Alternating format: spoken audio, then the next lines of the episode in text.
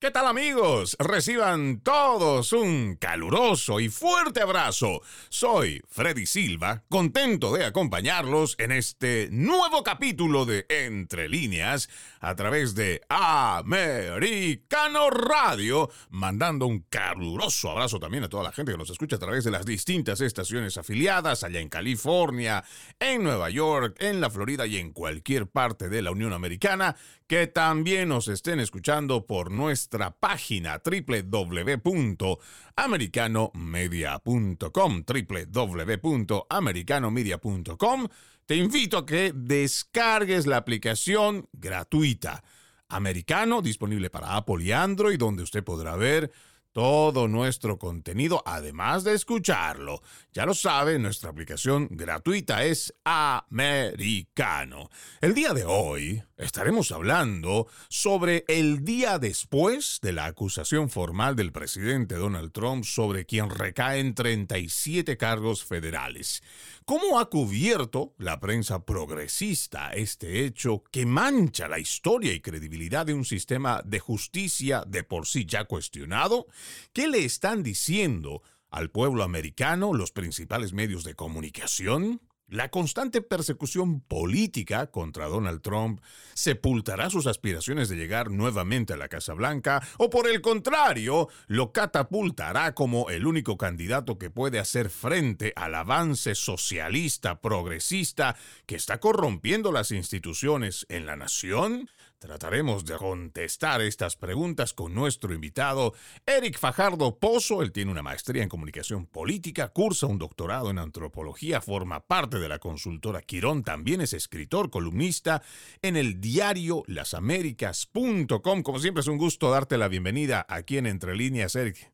Hola Freddy, ¿cómo estás? Eh, muy agradecido nuevamente por la oportunidad de intercambiar criterios juntos.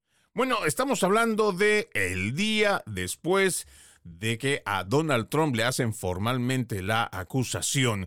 Vamos hablando en términos generales. ¿Cómo has logrado ver todo este proceso? Hemos hecho un trabajo realmente muy, pero muy arduo a través de Americano Media, tanto en televisión como en radio, siguiendo minuto a minuto, informando a la gente. En un resumen, lo que tú podrías decirnos de lo que has visto y además de todo lo demás que has estado al pendiente de este proceso. Bien, tendríamos que separar en dos partes esto, en lo jurídico y, y en lo comunicacional, porque creo que no se puede entender sin ambos análisis lo que hemos visto. Creo que para leer entre líneas el proceso habría que meternos detrás de eh, la cortina, yo diría la cocina de este proceso, y ahí vamos a encontrar sin duda elementos que no son visibles de ninguna manera si tú simplemente observas los titulares o los headlines de los, de, la, de los medios corporativos afiliados a, al, gobierno en los Estados Unidos, afiliados al gobierno federal. En primer lugar, en el marco de lo jurídico, muy en resumen, voy a repetirte mi impresión de que un partido en función de gobierno, instrumentalizando agencias federales, aprovechando un vacío legal crítico que la Corte Suprema debe resolver urgente, que es el vacío de un fuero de ex autoridad es decir, de una, en este caso, competencia jurídica, de un ámbito jurídico que está ausente de la legislación americana, que es el caso de corte, o en este caso, eh, lo, que, lo que llegaríamos a llamar una jurisdicción procesal de ex autoridades. En ausencia de este instituto jurídico, están convirtiéndose en otro lugar del mundo, no serían admisibles como que jueces, fiscales, y eh, niveles de seguridad pública sin competencia, procesar ex autoridades y autoridades electas lo estén haciendo. Esto es una cosa que hemos hablado tú y yo en varias ocasiones, pero vale la pena repetirlo hoy día porque lo de hoy día es también la repetición de ese vicio procesal practicado por un FBI que usa extremas medidas contra una ex autoridad cuando el delito por el cual se supone la Agencia Federal de Investigaciones está allanando, está, eh, digamos así, requisando pertenencias de un expresidente, es un delito que tiene que ser adjudicado por una corte especial en cualquier otra legislación y en cualquier otra parte del mundo. Te, voy a interrumpir solo unos, unos minutos, porque muchas personas, y sobre todo la gente de izquierda, trata de aprovechar la oportunidad para otra vez decir que nadie está por encima de la ley y que, que hasta un presidente o un expresidente debe rendir cuentas.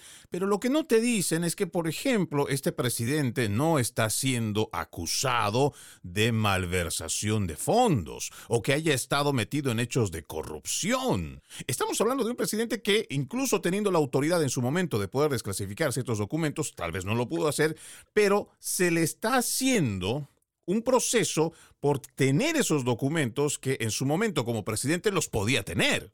Exactamente, ahí es donde iba Freddy, eh, precisamente lo que tú apuntas hace a la explicación de la base del razonamiento jurídico por el cual existe el fuero de ex autoridad o el fuero procesal especial o el caso de corte en algunas tradiciones. Todos los sistemas jurídicos tienen una jurisdicción especial donde se procesan autoridades y ex autoridades electas, porque cuando una autoridad es indictada o acusada o señalada, tiene un señalamiento, es seguramente por el ejercicio del cargo, por la autoridad de la cual está investida, no por su agencia como individuo. En el caso, sobre todo, del presidente Trump, en ese específico caso, sobre el supuesto mal manejo de documentos u ocultamiento de documentos y, digámoslo así, de galeteada encima, eh, el haber teóricamente, hipotéticamente obstruido a la justicia, son señalamientos que tienen que ver naturalmente, de manera muy clara, con el ejercicio de su autoridad.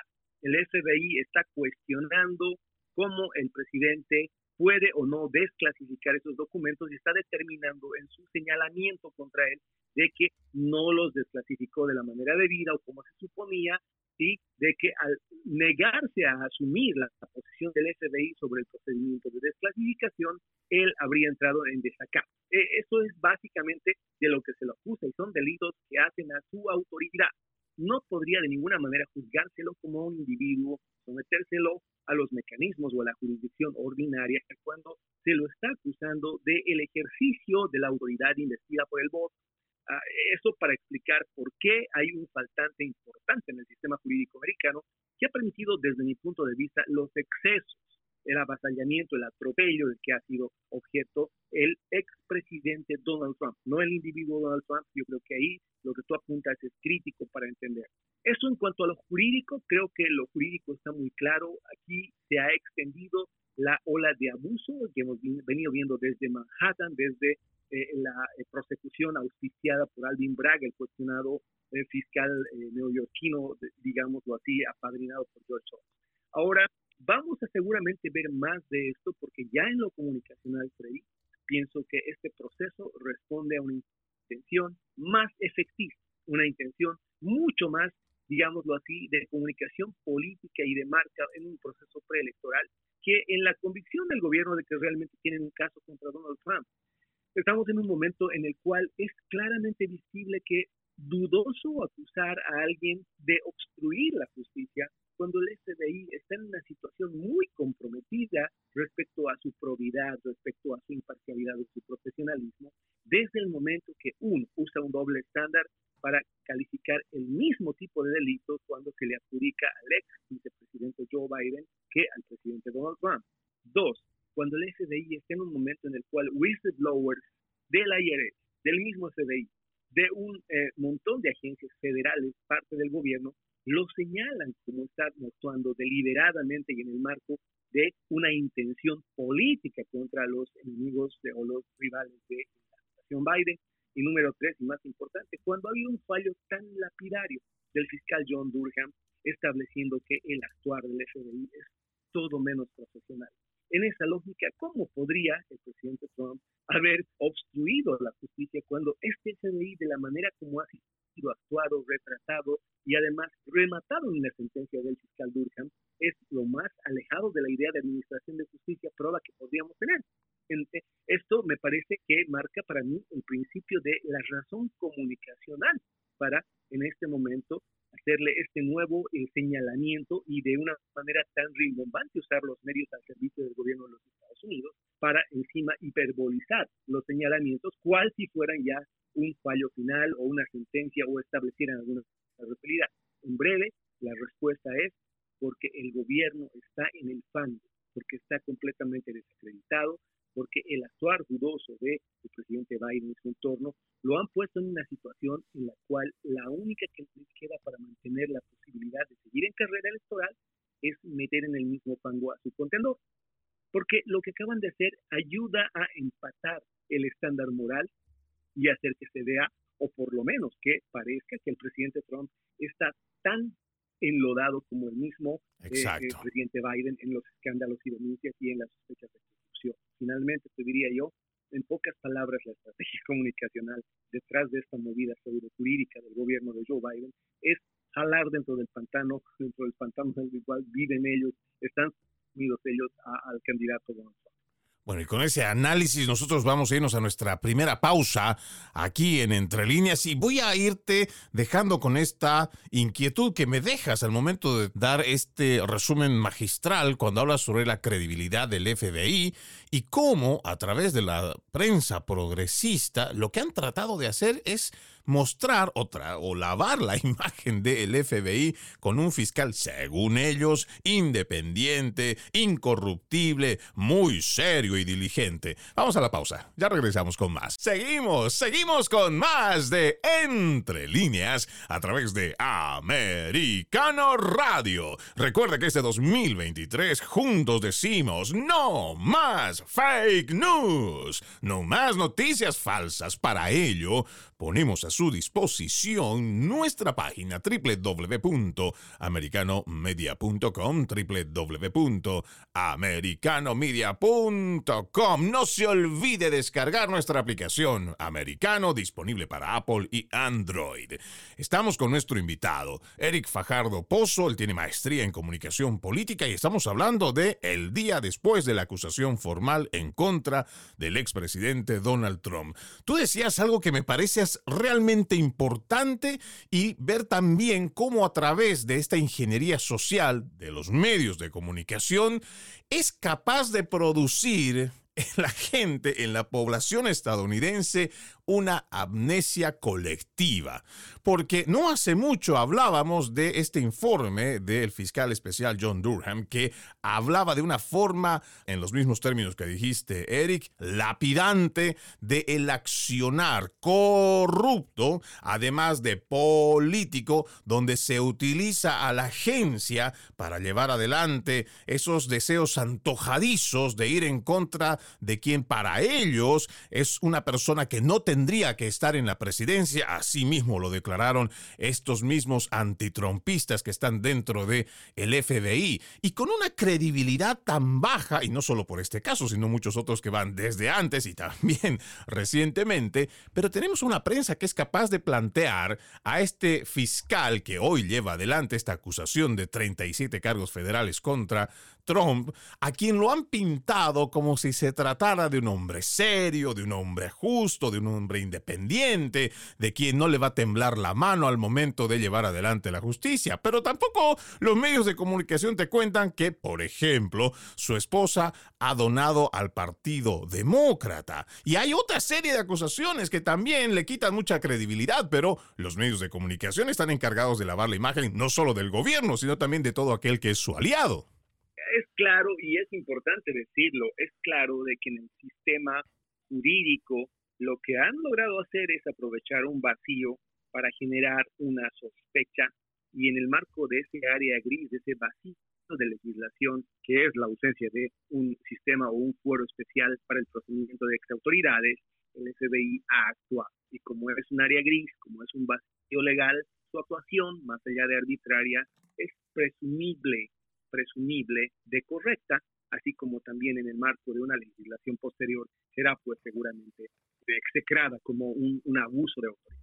En este vacío jurídico también se forjan comunicacionalmente hablando, semánticamente hablando, una batería de recursos que la media afiliada al Estado, como la llama Elon Musk, o la media paraestatal, como conocemos en Latinoamérica, va a utilizar para tratar de consolidar la percepción de culpa. Eso es lo que han tratado de hacer los medios, sobre todo dos importantes grupos mediáticos, de los cuales, por supuesto, son parte de esta especie de apéndices de la media en español en Estados Unidos, que son Telemundo y Univision. Estoy hablando en concreto del grupo Turner, que como tú sabes, controla eh, todo lo que es Warner y, todo lo que es CNN. Y por el otro lado, el grupo Murdoch, que ha decidido afiliarse a el establishment últimamente, después de dejar ir a el famosísimo y reconocido Tucker Carlson, ya queda demasiado claro que eh, los Murdoch han decidido reasimilarse al mundo woke, a la prensa liberal y sus medios, especialmente el Wall Street Journal, la cadena Fox y el New York Post, están en una lógica igual de tratar de producir la imagen de que aquí han habido cosas que no han habido. Número uno, estamos hablando de una etapa preliminar de un proceso. No podríamos de ninguna manera, de ninguna manera hablar de arresto, como se ha hablado, cuando lo que ha habido es una comparecencia voluntaria ante la autoridad investida en el caso de parte del presidente Trump ante una acusación que viene siendo la acusación del ministro de Justicia del gabinete del presidente Biden, en este caso del secretario de Justicia Merrick Garland, a través de un funcionario suyo que es el prosecutor especial designado para esto, Jack Smith. En pocas palabras, es una acusación del gobierno, no una decisión judicial, es una etapa preliminar, no una etapa de sentencia, y el jurado que se ha reunido hoy día se ha reunido para conocer tanto la acusación formal del gobierno como cómo se declara el acusado respecto a esa acusación. Esto de lejos no ha empezado todavía, pero por supuesto en este juego siniestro entre la administración Biden y los medios de comunicación se trata de hacer ver como si aquí hubiera habido un establecimiento de culpa, se hablan completas absurdeces jurídico-comunicacionales y me da vergüenza decirlo, pero gente que en teoría abogados como Joseph Malou, un reconocido opinólogo, además cliente de estas cadenas de extensión del grupo Turner como Telemundo, se atreve a ir y a hablar de que lo que ha habido aquí es un, no un señalamiento, no una acusación, sino más bien una sentencia final y lo que es realmente desastroso para un abogado, ya lo voy a decir, con todos los puntos sobre la es la enorme ignorancia jurídica de decir que Donald Trump ha sido liberado con parol, porque eso es lo que ha dicho el abogado Maluf. Y si me lo permites, Eric, vamos a escuchar, porque también mis ojos no daban crédito el momento que empezaba a leer y justo en ese momento que estaba monitoreando la ya salida del presidente Trump de el tribunal allá en Miami, del tribunal de distrito, y ellos pusieron ahí en el pie de pantalla que Donald Trump había estado o tenía libertad condicional. Pero no conforme con eso, así como tú lo estás diciendo en este momento, este, entre comillas, experto salió a decir semejante disparate que quiero compartirlo con ustedes, amigos oyentes. Así que lo más difícil comienza ahora. Lo más fácil es recibir los cargos, es pelear en contra de ellos. ¿Está en libertad condicional? ¿Está libre bajo fianza? ¿Cuál es el término? el término correcto es libertad bajo eh, condicional. Libertad, o sea, es un expresidente que está hoy bajo libertad condicional. O sea, que una corte le tuvo que dar permiso de poder salir, de no quedarse en el centro de detención. ¿Y el peso que tiene escuchar eso, abogado? Es, bastante. Y otros, otros que no tienen ese privilegio han tenido que quedarse presos todo el tiempo durante la pendencia de su juicio. Por, eh, eh, ¿De qué depende eso, abogado? Si la persona es un riesgo a la comunidad, si está libre, o si es un crimen de violencia que se puede repetir de nuevo. Bien. Y también si se da la fuga. Ahí lo escuchaban ustedes, amigos oyentes, la cadena Telemundo diciéndole a todos los hispanoparlantes de la Unión Americana que el presidente Trump estaba con libertad condicional y que además el juez tuvo que haberle puesto condiciones para dejarlo en libertad. Hay unas eh, maneras, y como tú lo dijiste, tan groseras de mentirle a la gente, y yo hubiera pensado Eric, que tal vez con el paso de las horas Telemundo habría recapacitado o alguno de sus pseudoperiodistas hubiera dicho, mira, creo que nos hemos equivocado, hemos metido la pata de una forma monumental y acabamos de decir una mentira tamaño mundo y tenemos que corregirlo. Pero no, al momento que estamos haciendo esta edición, eso todavía está publicado en su página oficial y también no solo ha sido Telemundo, sino que otros medios de comunicación han tomado esto como si fuera algo cierto, Eric, y también pusieron en sus titulares que Trump está en libertad condicional. Exactamente, y, es un buen momento para advertirlo, porque la, prensa en Latinoamérica toma como referencia estos medios en español, son una suerte de outlets, son una especie de cuellos de botella de la información que muchos medios de comunicación latinoamericanos en buena fe toman como una referencia, toman como una fuente autorizada y el actuar de estos medios no difiere en absoluto del actuar de Telesur o de algún canal de televisión estatal en Latinoamérica en cuanto a la valoración de la realidad y de los hechos. Me parece una vergüenza que alguien que tiene un título de abogado pueda haber manifestado que en una etapa preliminar un juez podría haber determinado libertad condicional, un parol, como si se hubiese establecido ni siquiera preliminar la culpa o la culpabilidad de Donald Trump. Esta fue una instancia preliminar, como lo hemos dicho, para conocer tanto la acusación que le hace, en este caso, el gobierno a través de su fiscal especial, como la manera como se manifiesta Donald Trump respecto de esa acusación. Y no ha habido condiciones para su liberación porque él no ha sido liberado, porque no ha perdido la libertad en ningún momento. La libertad de un individuo la pierde cuando hay un fallo, no del fiscal Merrick Garland, cuando hay un fallo de una autoridad judicial, de un tribunal, de, un, de una corte que sentencia en función al veredicto de un tribunal y adjudica una responsabilidad. Eso de lejos no ha pasado, pero es una verdadera vergüenza, primero, la actitud de este abogado analista que se atreve a decir que lo han liberado bajo parol, bajo libertad condicional al expresidente Trump. Y segundo, de este medio de comunicación que sin estar consciente o quizá estándolo del efecto de reacción en cadena que va a tener semejante mentira el resto de las redes y medios de Latinoamérica, la echa al aire. Yo pienso que el presidente Trump, porque lo hemos visto además de situaciones similares en semanas pasadas con otros medios de comunicación liberales, pienso que va a iniciar una acción judicial, porque esto demanda un resarcimiento, esto demanda una aclaración y no creo que haya que quedarse en simple y sencillamente la poca proliquidad y el poco conocimiento jurídico de este experto que han puesto ellos a decir semejante barbaridad, sino que debe ir hasta la rectificación de este canal y esa rectificación nos va a tocar a todos nosotros hacérsela llegar al resto de Latinoamérica para que sepan a la calidad de qué medio están ellos confiándole el criterio de verdad. Y dicho sea de paso, tampoco se le ha quitado el pasaporte al presidente, lo que quiere decir que así como se puede movilizar dentro de los Estados Unidos, también lo podría hacer fuera. Vamos a una nueva pausa, amigos de Entre Líneas. Ya regresamos. Gracias, gracias por continuar con Entre Líneas a través de Americano Radio. Mandamos un fuerte, caluroso abrazo a la gente que nos está escuchando en cualquier parte de la Unión Americana a través de nuestras estaciones afiliadas y también a los que nos escuchan por nuestro portal portal www.americanomedia.com y también los que ya han descargado nuestra aplicación Americano disponible para Apple y Android. Hoy nos acompaña nuestro invitado, Eric Fajardo Pozo. Ya lo saben, él tiene una maestría en comunicación política, cursando un doctorado en antropología y estamos hablando sobre los medios principales de comunicación.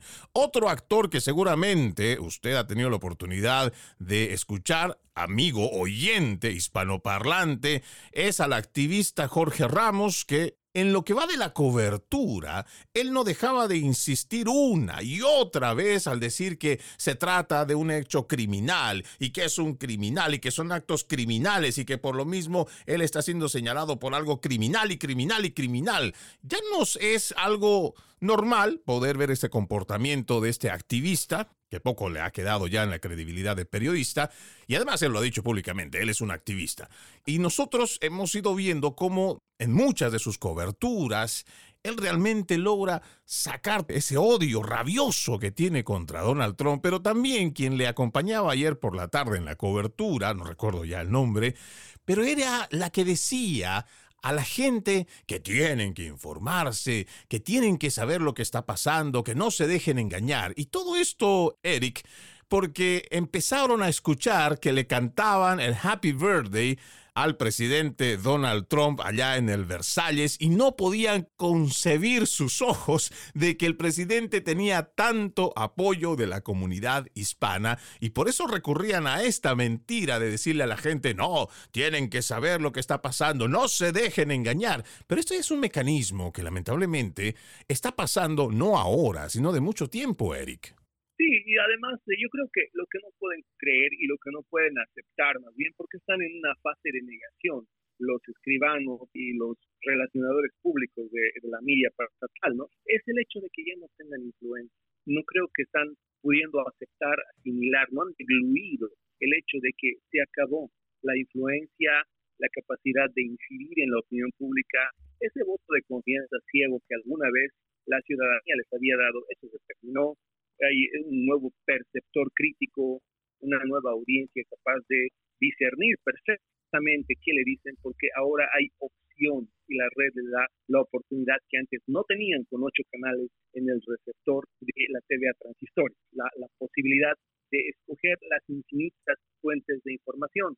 La gente tiene un criterio formado más allá de lo que ellos crean y por supuesto entienden perfectamente A más B, entienden perfectamente que un FBI que está apañando al poder no puede pues venir a señalar con el dedo a otra persona por el mismo delito por el cual está protegiendo al poder y querer adjudicar de una manera de doble estándar una culpabilidad que no tiene, no tiene la decencia de atribuir en la misma medida y con la misma, digámoslo así, eh, firmeza con, quien está eventualmente detentando el poder político Unidos. No puede encima de eso el FBI pretender pues que, la gente acepte de buena manera que cuando uno se resiste a su abuso de repente se llama obstruir la justicia, porque la justicia no actúa así, porque la justicia ya no actúa a través de una agencia que hace esta clase de tropelías, de desmanes, de abusos. Y yo creo que Jorge Ramos es parte de esta cadena de incrédulos que no pueden aceptar ya que no tienen incidencia, que no mueven nada y que las encuestas, espérate tantito, como dicen los mexicanos, ya viene la de Gallup, las encuestas serias, la sociometría seria, dice cada año que la credibilidad de los medios se va en derrumbe, el año pasado han puesto 15, veremos qué puestos son este año en la encuesta de Gallup de confianza. Dicho esto, quiero pasar al tema de fondo, que es este eslogan, porque es una trinchera semántica dentro de la cual se han parapetado todos los liberales, ¿no? Ed Krasstein, todos los apologistas del régimen eh, Biden están detrás de este eslogan que dice nadie puede escapar a la justicia.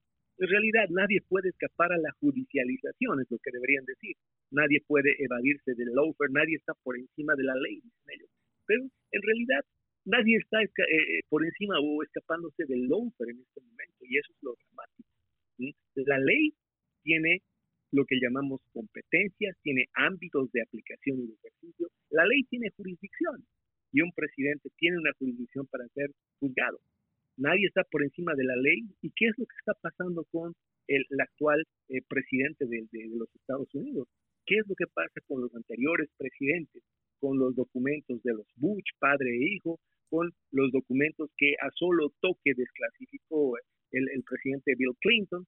¿Qué pasa con el doble estándar? Si nadie está por encima de la justicia, ¿por qué hay dos raseros para juzgar a un presidente, a un expresidente, a un ex vicepresidente por el mismo tipo de señalamientos? Yo te voy a decir la respuesta, porque aquí lo único que no vas a encontrar en el operar, en el actuar de las agencias federales que dicen que son agencias de justicia es justicia y en los medios de comunicación que dicen que informan, lo único que no vas a encontrar es precisamente información, lo que hay es propaganda, una propaganda desesperada, una propaganda angustiada porque ante su, pérdida de influencia y el crecimiento político de Trump, la única que queda es mentir, mentir, mentir. Bueno, yo quiero simplemente no quitarte la línea que en este momento de pensamiento estás planteando, pero para que la gente pueda tener una idea. Por ejemplo, en Latinoamérica, si en algún momento el gobierno decidiera elegir a dedo a un defensor del pueblo, eso sería inaceptable, por lo menos no sería viable, aunque eso pasa lamentablemente en nuestra Latinoamérica. Pero cuando hablamos del Departamento de Justicia, quien está a la cabeza es el fiscal general, pero el que designa más bien es el mismo presidente. Entonces es difícil concebir, o por lo menos creo hablando en sentido común, sería difícil que el fiscal general actúe en tu contra, siendo tú el presidente en ejercicio. Y ese mismo fiscal general que está a cargo del Departamento de Justicia, también está a cargo, y son sus subordinados, los del FBI. Entonces, ¿cómo se puede reparar esto que, por lo menos quienes llegamos desde Latinoamérica, vemos que aquí siempre va a haber algún tipo de corrupción o va a haber colusión en el gobierno para decidir a dedo a quién se procesa o a quién no, como estamos viendo en este claro ejemplo que han determinado, por lo menos eso es lo que pensamos, desde el gobierno de turno para procesar a un expresidente. Sí, en el fondo lo que hay que no perder de vista es el hecho de que lo que hay aquí es una intención política propagandista. Ellos saben perfectamente que en Latinoamérica diríamos no aguantan un, soplido del Tribunal Constitucional. Ellos saben en los Estados Unidos que lo que están haciendo no aguanta un suspiro de la Corte Suprema. Pero de lo que se trata es de ganar tiempo. De lo que se trata ya no es ni siquiera de lucir bien, sino hacer que el otro luzca tan mal como tú, porque no hay posibilidad de que tú luzcas bien. Eh, eh, que, que, el reloj está corriendo, que los whistleblowers cada día son 20 del FBI, 6 del IRS, y van a seguir apareciendo y la evidencia va a seguir trasminando la base de la permeabilidad que ha creado por mucho tiempo, por dos años, el gobierno de Joe Biden alrededor de su suceso. Y en tanto eso pasa, hay que ganar tiempo, hay que correr contra el reloj, hay que pringar al contrario con el mismo lodo con el que uno está pringado y hay que bajar el estándar moral, ya que no podemos subir el nuestro, hay que bajar el estándar moral.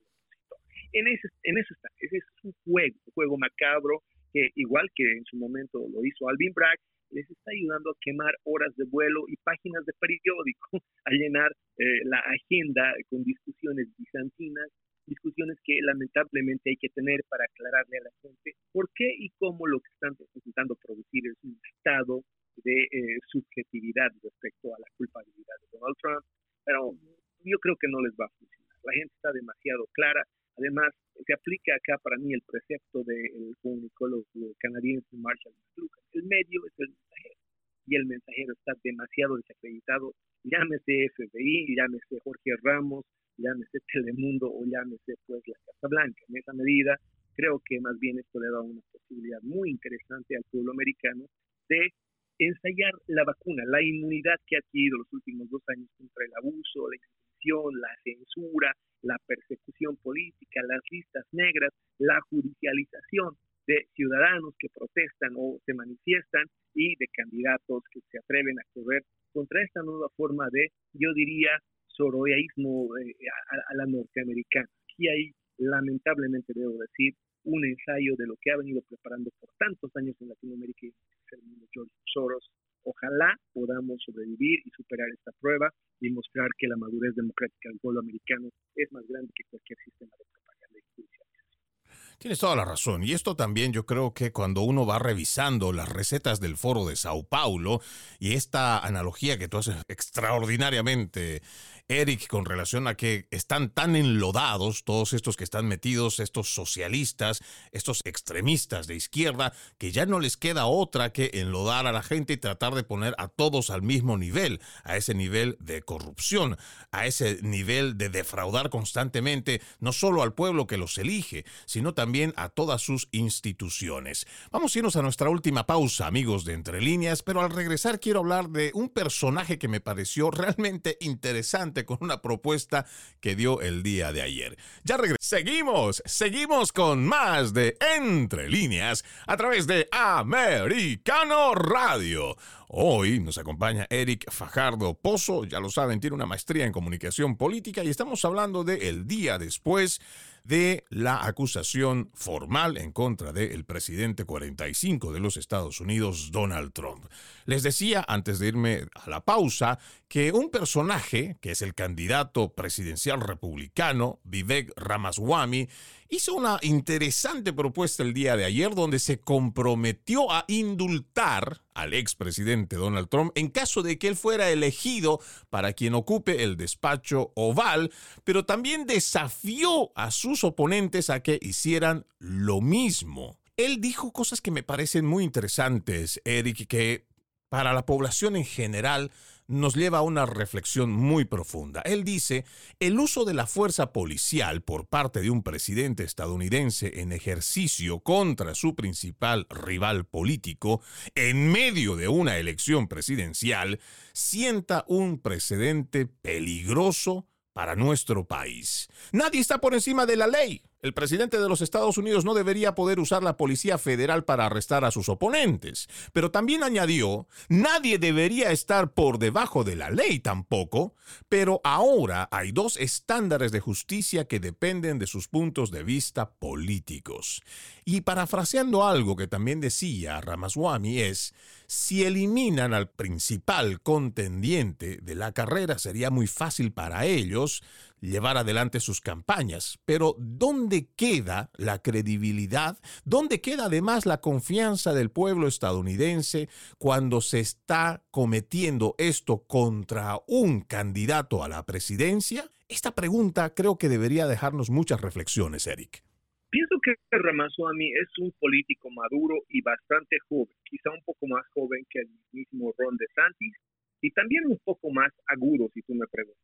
Ramaswamy ha terminado de asumir que están corriendo por el segundo lugar, que cuando la diferencia en las encuestas y encima la preferencia del electorado conservador está tan definida y encima galvanizada por las idioteces del contrario, es bastante inmaduro querer ponerse frente a Donald Trump y ahí ha habido por lo menos un sentido común de todos los otros candidatos o precandidatos o aspirantes republicanos que han cerrado filas en torno al abuso, contra el abuso de autoridad.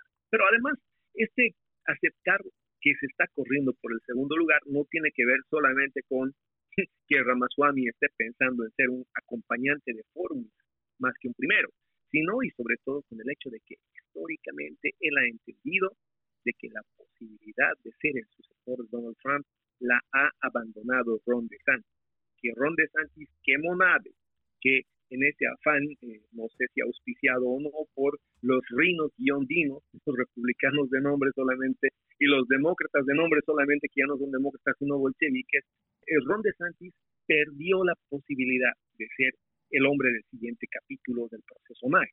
Y entonces Ramaswamy está intentando ser ese segundo histórico, el siguiente, el relevo, el que tome la posta. Y eso me parece mucho más realista y mucho más consecuente además con la agenda de los electores y los constituyentes republicanos. ¿no? Eh, Ramaswamy no está lejos de la realidad, aunque un poco por cálculo político se queda corto. En realidad no es que eh, lo que le vamos a hacer al sistema político o al sistema judicial o al sistema institucional si dejamos que el gobierno artille de esta manera las agencias federales contra sus enemigos electorales o políticos. Es el hecho de que el animal más grande del ecosistema se llama Donald Trump y todos los otros, por muy grandes que sus aspiraciones sean, todos los otros candidatos, por muchas expectativas que tengan y por mucho que inflen el pecho como sapos, saben perfectamente que si dejan que Joe Biden haga esto con el animal más grande del ecosistema, va a ser más sencillo que metérselos al bolsillo terminar con todos los demás. Va a ser como matar pulgas después del perro y entonces Ramaswamy y los otros necesitan entender, necesitan entender que si este abuso, si este atropello, si este atentado prospera contra el animal más grande del ecosistema, ellos no aguantan un soplito de la casa. Es mejor que sean conscientes. Y a propósito, a propósito de eso, y disculpa, te interrumpo, Eric, ¿cuál es la percepción que tú tienes hoy? Porque tenemos una mayoría republicana en la Cámara de Representantes. Y por mucha bulla que hagan a través de ciertas declaraciones, lo que no vemos son hechos. Hay un congresista que sí se ha atrevido a presentar una demanda para que se haga un impeachment a Kamala Harris igual que Joe Biden. Pero ¿y qué pasa con el resto de los demás actores republicanos que se supone deberían estar hoy más unidos que nunca, pero no solo en la voz, sino también en la acción? Yo pienso que estamos en un proceso de lo que yo llamo una jacobinización versus la girondinización de la democracia americana. Dentro de los dos partidos hay una radicalización, hay una extremización. No es un fenómeno nacional, sino es un fenómeno intrapartidario. Las organizaciones políticas, los republicanos y los demócratas, están frente a un fenómeno interno en el cual hay una polarización extrema. Por eso te decía que así como hay rinos o republicanos de nombre solamente, una, una definición que separa a quienes realmente se han asimilado a la comodidad de la clase política, los privilegios, a eh, el auspicio y el sponsorship de las eh, super PACs y de poderes transnacionales, George Soros, y así como también al otro lado hay republicanos o más bien conservadores, principistas y radicales en la defensa de los principios republicanos, en el Partido Demócrata también hay dinos, demócratas eh, en nombre solamente, y esos dinos que son prácticamente una, yo diría, una fauna jurásica de gerontócratas, de políticos que están 63 años, 50 años, abusando de su presencia en el legislativo, abusando de la democracia, han impedido la posibilidad de un recambio y de un emerger de nuevos actores que le devuelvan el rebranding al Partido Demócrata. Están convirtiendo esos dinos, esos gerontócratas, al Partido Demócrata en el Partido Bolchevique. Y no hay una chance de gente como de que gente como Ted Kennedy Jr. o algunos otros puedan reponer o restituir el equilibrio y la marca política de los demócratas frente a esta extremización y radicalización. Esa es la realidad política hoy día, mi estimado Freddy. Estamos frente a un momento político en el cual dentro de los partidos hay una implosión de extremos y en la definición de esta pugna interna va a definirse pues en buena parte lo que sucede en el poder. Está casi claro de que hoy día con las cifras que tenemos de la definición de la política dentro de las internas republicanas se define ya en buena parte la elección nacional. Ya para finalizar, nos quedan apenas unos dos minutos. Eric, ¿cómo vamos viendo de aquí en adelante lo que va a pasar con estos cargos que se le presentan a Donald Trump? ¿Qué es lo que tú ves adicionalmente a lo que ya hemos ido comentando? Me sorprendería que dentro de un par de meses, cuando se agudice la percepción de eh, corrupción, cuando los, las evidencias y los testimonios vayan acumulándose en los casos contra el gobierno de Joe Biden, no me sorprendería que inicien el tercer juicio. Tienen otra bomba todavía preparada, que es la que tiene que ver con Georgia ¿no? y las elecciones pasadas. Van a tratar, van a intentar nuevamente concitar la atención con otra grosería, con otro abuso de autoridad, para nuevamente distraer por un par de semanas la agenda mediática con la complicidad, por supuesto, de los Murdoch, los Turner, los CNN y los Fox del pueblo americano para tenernos otra vez embriagados en eh, la discusión del abuso mientras dejamos de discutir la corrupción, dejamos de discutir la mediocridad eh, y finalmente dejamos de discutir la incapacidad y sobre todo la avanzada edad de quien quieren poner, estoy seguro no él, sino quienes alrededor del gobiernan de sus limitaciones y, y, su, y su falta de claridad. ¿no? Es decir, estamos en un momento en el que yo pienso que hay que tener mucha atención con lo que va a pasar en el Partido Republicano. Creo que la primera y la más importante batalla, quizá la última y la batalla final, es evitar que hoy día, como Chris Christie, eh, como el expresidente Mike Pence, están tirando sus campañas simple y sencillamente para obstruir y para tener una plataforma para debilitar la verdadera campaña del candidato Totalmente de acuerdo con eso. Y vamos poniendo ya punto final a esta entrevista. Quiero darle las gracias a nuestro invitado, Eric Fajardo Pozo. Él tiene una maestría en comunicación política, cursa un doctorado en antropología, forma parte de la consultora Quirón. También es escritor, columnista en el diario lasaméricas.com. Como siempre, es un lujo contar con tu análisis. Gracias, Eric. A ti las gracias. Hasta siempre. Un abrazo, Freddy. De esta forma vamos poniendo punto final a este capítulo de Entre Líneas. Soy Freddy Silva. Los invito a que continúen con la programación de Americano Radio.